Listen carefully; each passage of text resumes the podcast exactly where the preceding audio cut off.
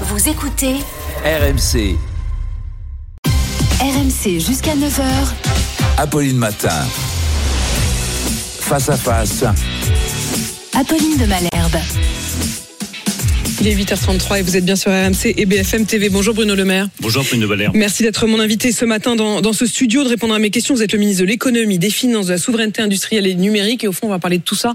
Et on va commencer par parler des prix. On va parler de nos sous et des prix dans les rayons. La grande distribution qui prévoit un bon encore un bond de l'inflation en mars. On parle même d'un mars rouge et des prix alimentaires qui seraient encore à la hausse.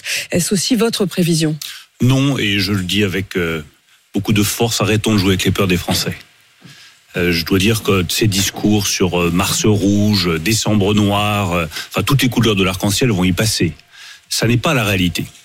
On nous dit depuis septembre-octobre dernier, il va y avoir une récession en France et une explosion du chômage. Voilà ce que nous disaient les prévisionnistes et des gens soi-disant avisés. Je dis depuis septembre-octobre que nous aurons une croissance positive en 2023 et que le chômage continuera à refluer. Les dernières indications montrent que nous aurons une Le chômage croissance n'a jamais été positive en 2023 et jamais le chômage n'a été aussi bas en France. Oui, les prix ont augmenté, les prix euh, de la grande consommation ont augmenté depuis novembre de l'ordre de 13%. Et nous allons rester à des niveaux de prix qui, je le sais, pour tous nos compatriotes, sont très élevés. Mais il n'y a aucune raison que ces prix euh, s'enflamment à partir du mois de mars. Je Il dis n'y pas- il y bien a pas les négociations aucune raison. Il n'y a pas les négociations en ce moment qui se Il terminent le 28 Il y a des février négociations, mais chacun doit faire des efforts. Je sais que les distributeurs font des efforts. Je souhaite qu'ils fassent des efforts supplémentaires pour protéger le pouvoir d'achat des Français, car j'ai toujours dit que nous pourrions vaincre l'inflation collectivement si chacun s'y mettait, l'État, les entreprises, tout le monde.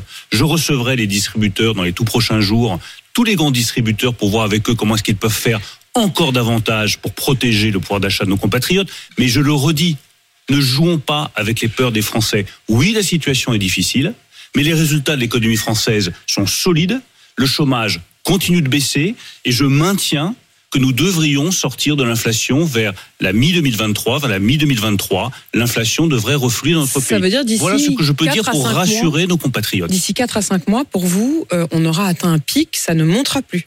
D'ici l'été prochain, je l'ai toujours indiqué, l'inflation devrait commencer à baisser dans notre pays. C'est lent, c'est difficile aujourd'hui pour nos compatriotes, nous les protégeons, mais je ne veux pas que certains jouent avec les peurs des Français en disant récession, chômage, vague de faillite, ça ne correspond pas à la réalité. Et je pense qu'il est bon en politique de revenir à la réalité et de garder son sang-froid. Alors moi j'aimerais bien quand même comprendre Bruno Le Maire. Vous dites que euh, ça n'est pas la réalité. Alors la réalité c'est que les prix ont déjà beaucoup augmenté. Hein. Je redonne les derniers chiffres sur un an plus 60% pour des produits comme l'huile, plus 30% pour la viande, plus 20% pour le beurre et la crème fraîche, ou plus 15% sur les œufs. Les œufs qui augmentent particulièrement récemment, mais là c'est en partie et en grande partie euh, dû à la question de, de la grippe aviaire. Mais Bruno Le Maire, quand vous dites ils jouent avec les peurs, ils- pourquoi ils font ça alors? J'aimerais bien comprendre. Vous leur poserez la question. Je leur poserai la question. Euh, souhaite, Michel c'est Édouard que Leclerc sera à votre plutôt que de jouer à ce même avec les micro des par exemple. Mais les distributeurs avec qui je vais dialoguer cette semaine en en présence d'Olivier Grégoire qui est chargé des PME vous allez leur trouvent des solutions, mais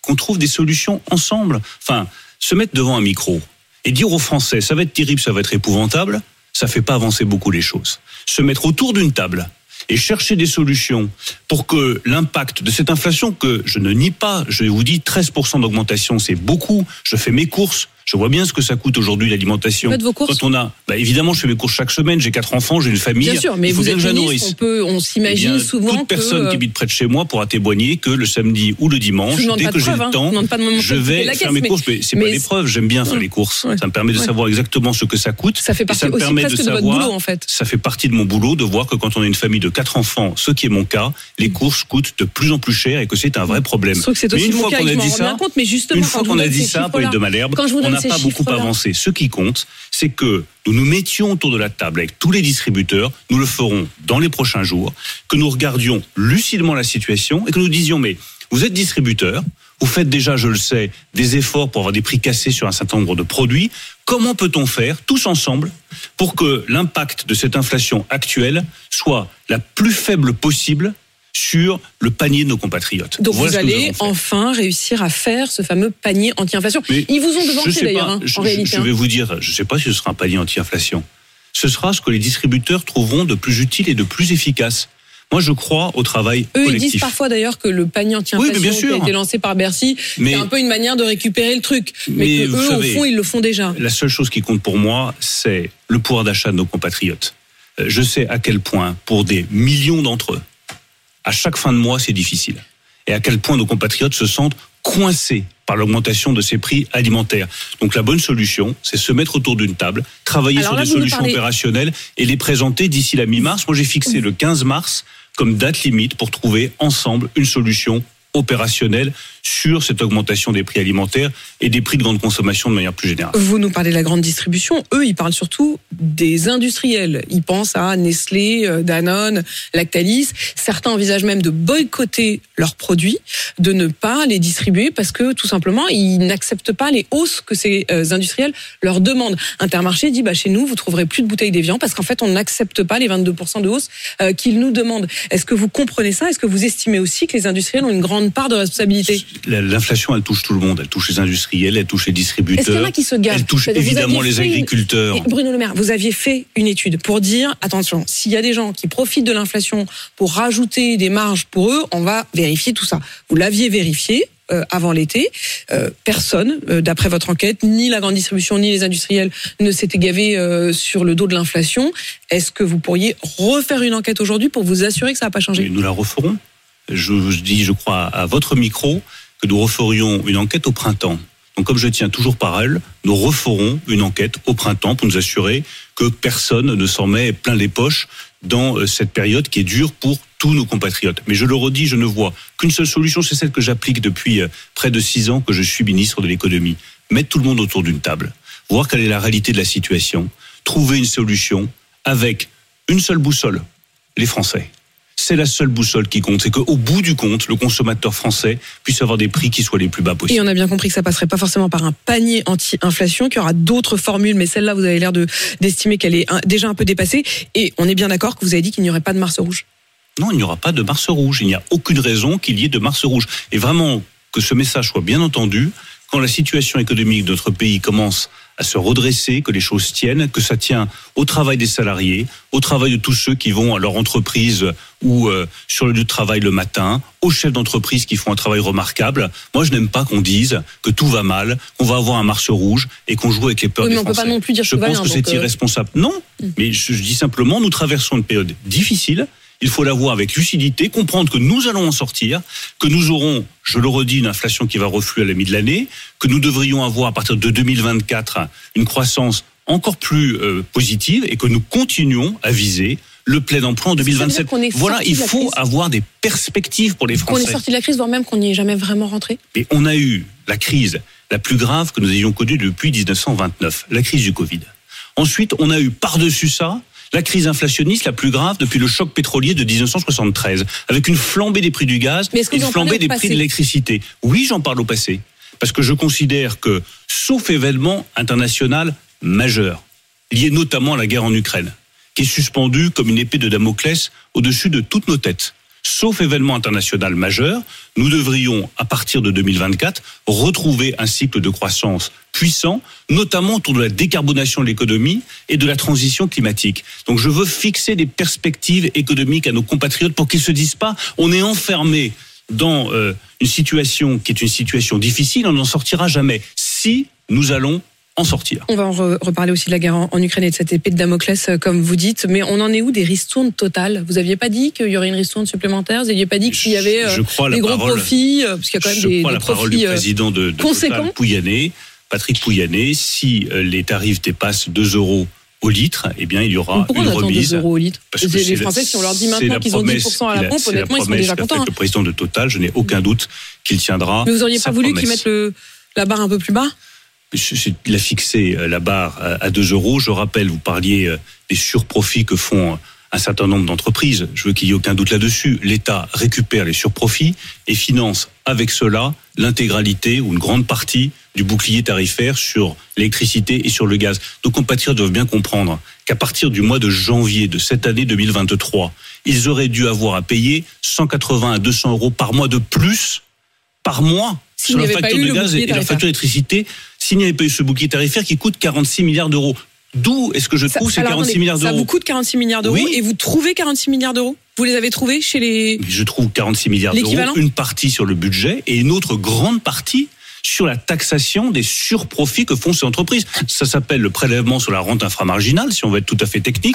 Et en réalité, si on veut être plus politique, c'est une taxe sur les surprofits qu'ont fait un certain nombre d'entreprises énergétiques.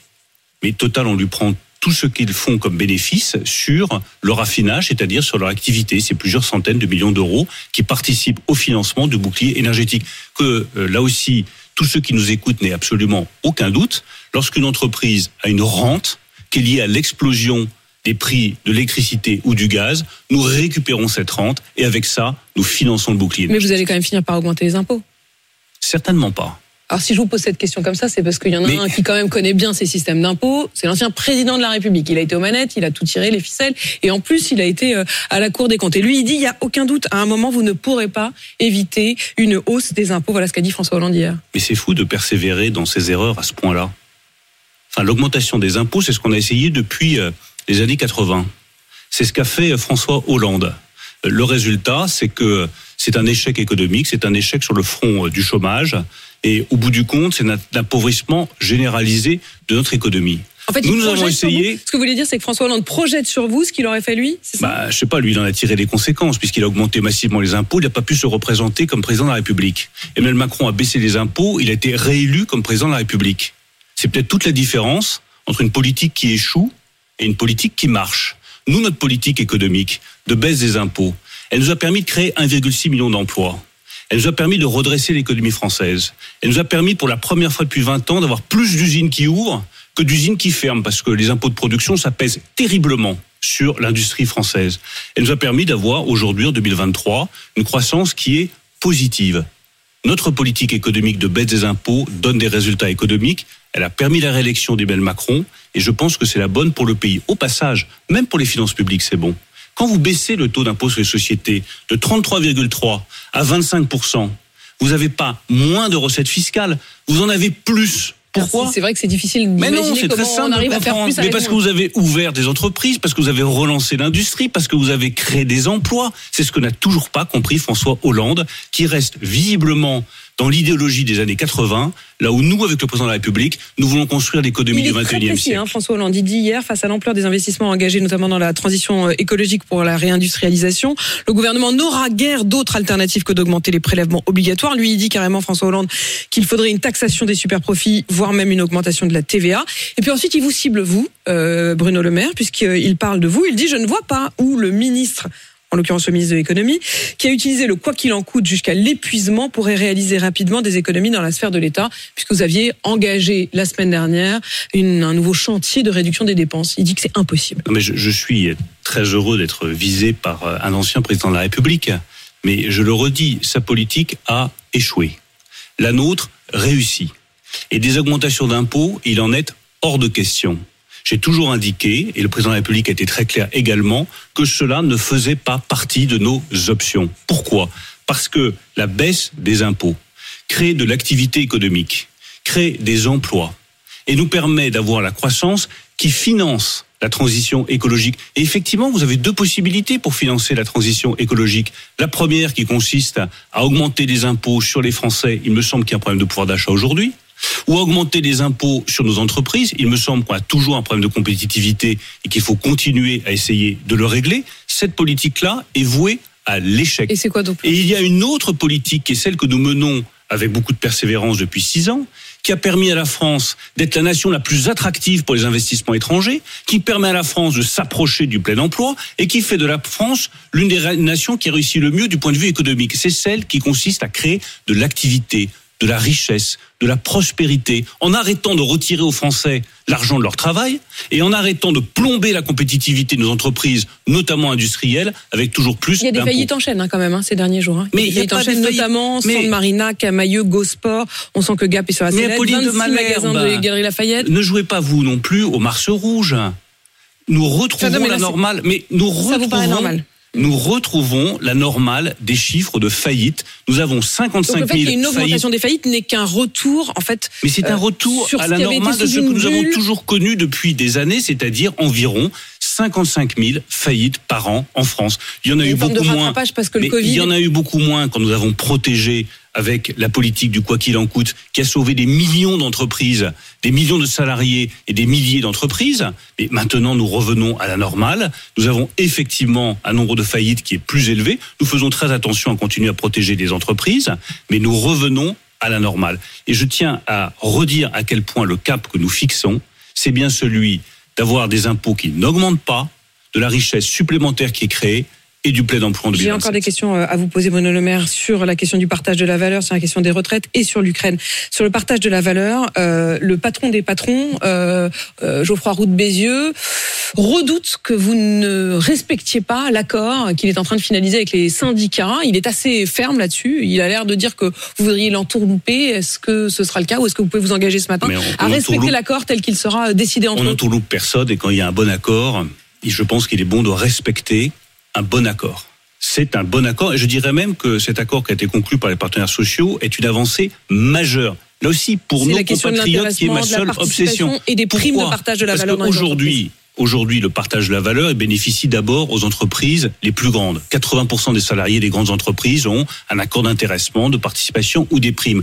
20% seulement des salariés des PME y ont droit. Et l'avancée historique, je pèse mes termes, l'avancée historique de cet accord entre les partenaires sociaux, c'est de rendre obligatoire pour toute PME qui a fait des profits importants au cours des trois dernières années, soit un accord d'intéressement, soit un accord de participation, soit le versement d'une prime. Donc vous vous engagez à respecter cet accord. nous respecterons cet accord qui est un bon accord et qui est même historique pour tous les salariés des PME parce que pour tous nos compatriotes qui travaillent dans une PME, qui sont salariés dans une PME et qui n'ont pas droit à ce partage de la valeur, eh bien s'ils appartiennent à ces entreprises, ils auront droit à un des dispositifs de partage de la valeur. Et comme je crois profondément au travail et au travail qui paye bien, c'est une vraie avancée. Bruno Le Maire, le débat sur les retraites à l'Assemblée, ça s'est terminé vendredi à minuit et ça a donné ça.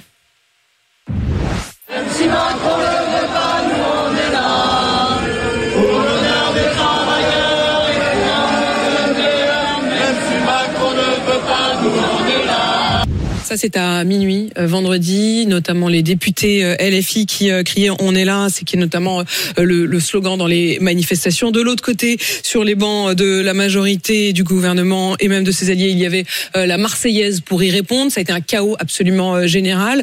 Est-ce que vous diriez, comme François Hollande, que c'était un gâchis? Est-ce que là-dessus, vous seriez d'accord avec François Oui, Hollande? là-dessus, je serais d'accord. C'est plus qu'un gâchis, c'est pathétique. C'est pathétique Mais vous ce en débat. votre part aussi, quand même Ce dé- Non, absolument pas. Non. Nous, nous avons voulu, avec euh, Olivier Dussopt, avec la majorité, avec le Premier ministre, mener euh, un débat de fond sur l'avenir du régime de retraite par répartition. Nous avons eu droit soit au silence du Rassemblement national, qui n'est jamais sorti du bois, qui s'est caché, qui s'est planqué. Mais quand on fait de la politique, on se planque pas. On avance à visage découvert, on défend ses positions. Le Rassemblement national s'est planqué. Et de l'autre côté, vous avez eu euh, la France insoumise, qui a vociféré pendant deux semaines, qui a menacé directement le ministre euh, du Travail, Olivier Dussopt. Tout ça est pathétique, tout ça est lamentable. Et tout cela montre des oppositions totalement irresponsables, qui ne voient pas que l'enjeu, c'est pas simplement le régime des retraites, c'est que soit nous travaillons tous collectivement davantage, et chacun d'entre nous doit entendre cela, soit la France va s'appauvrir, soit nos enfants s'appauvriront, soit nos petits-enfants s'appauvriront, soit nous rétablissons les mais comptes publics, soit nous rétablissons les comptes publics dans les juste mois qui viennent, parce que nous revenons, comme je l'ai dit, à une situation économique normale. Soit nous allons payer des taux d'intérêt toujours plus élevés et nous aurons une charge de la dette toujours plus élevée. Mais- Soit nous nous engageons à réindustrialiser. J'entends votre question et je vais y répondre. Je veux juste qu'on mette ce matin les points sur les i sur la situation de la France. Soit la France collectivement travaille davantage, soit nous nous appauvrirons. La preuve en est, une fois encore, les propositions qui ont été faites par la France insoumise. Augmenter les cotisations des entreprises, c'est quoi? C'est appauvrir les entreprises. C'est provoquer des faillites dont vous parlez.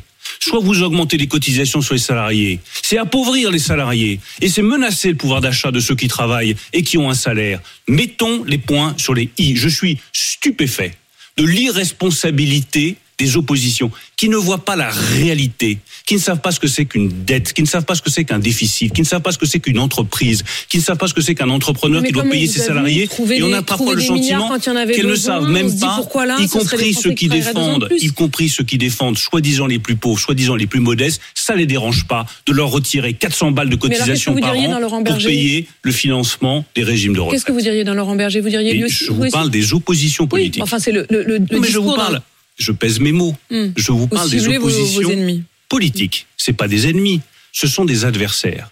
Mais la politique, c'est la réalité. Et la réalité se venge contre vous quand vous la méprisez. J'accuse les oppositions, Rassemblement national comme la France insoumise, de mépriser les réalités. Ces réalités se vengeront contre nous si nous n'en tenons pas compte. Et je pense que c'est l'honneur de la majorité, des députés de la majorité, des ministres qui ont défendu ce texte, d'avoir voulu mettre l'ensemble des oppositions face à leurs responsabilités et montrer la réalité des choses à nos compatriotes. Bruno Le Maire, le ministre de l'économie, vous nous dites donc ce matin qu'il n'y aura pas de Mars rouge, sauf s'il y a un drame avec cette épée de Damoclès. J'avoue que j'ai quand même une dernière question. Qu'est-ce qui pourrait arriver de pire en Ukraine? Il y a encore une épée de Damoclès? L'épée de Damoclès, c'est l'extension du conflit. L'extension du, du conflit jusqu'à nos portes, euh, bien sûr, voire même au-delà. 8h53, Bruno Le Maire, ministre de l'économie sur MCBFM TV.